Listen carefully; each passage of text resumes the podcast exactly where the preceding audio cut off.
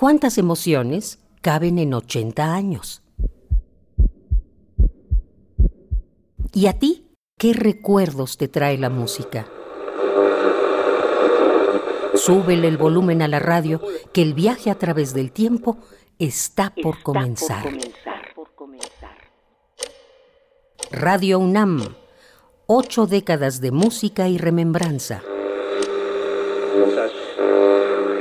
Pese a lo que podría esperarse, la radio es un medio eminentemente visual, pues si bien no vemos propiamente escuchando, lo hacemos todo el tiempo estimulando la imaginación. Por ello, la sinestesia, o la activación de uno de nuestros sentidos a través del otro, es una herramienta clave del discurso radiofónico. 1981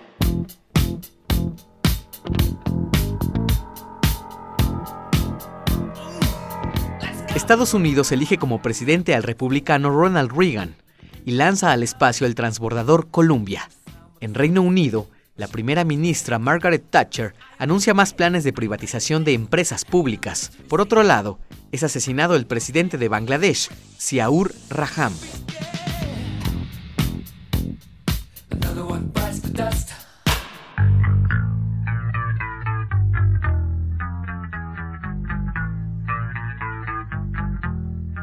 En junio, científicos identifican el virus del SIDA.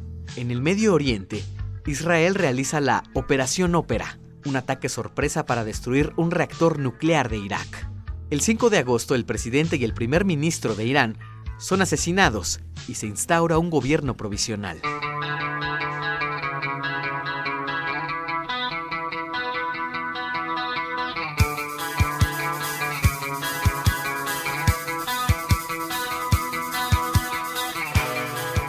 El 6 de octubre de 1981 es asesinado también el presidente de Egipto, Anwar el Sadat, y toma su lugar Osni Mubarak.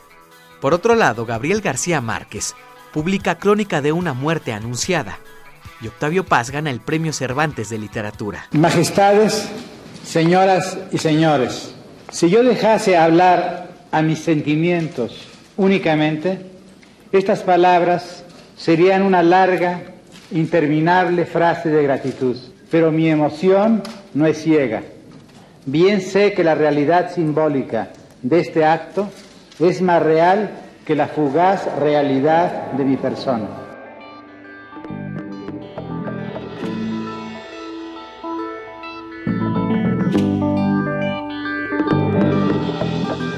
Mientras tanto, Luis Pérez graba el primer disco de etno rock mexicano, en el que combina música prehispánica y electrónica.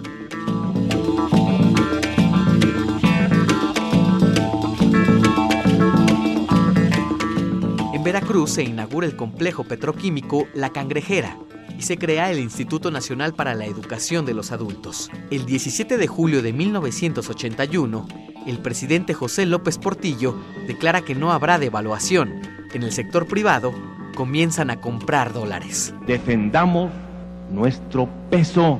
Esa es la estructura que conviene al país. Esa es la estructura a la que me he comprometido a defender como perro. Después de meses de incertidumbre, nos damos cuenta trágicamente de que el presidente, no, puede cumplir, sus promesas.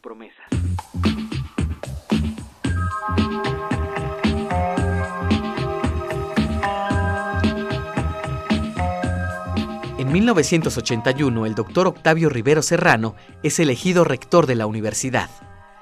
En Radio UNAM asume la dirección el ingeniero Fernando Galindo. Este año la emisora transmite el radioteatro Sherlock Holmes. Sí, Holmes. Pues lo mejor que puede hacer es sacarlo.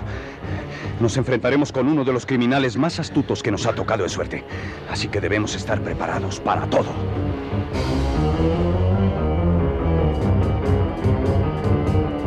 Le invitamos a entrar al mundo de Sherlock Holmes. Basado en el personaje homónimo del escritor y médico británico Sir Arthur Conan Doyle, y tiene un éxito inusitado.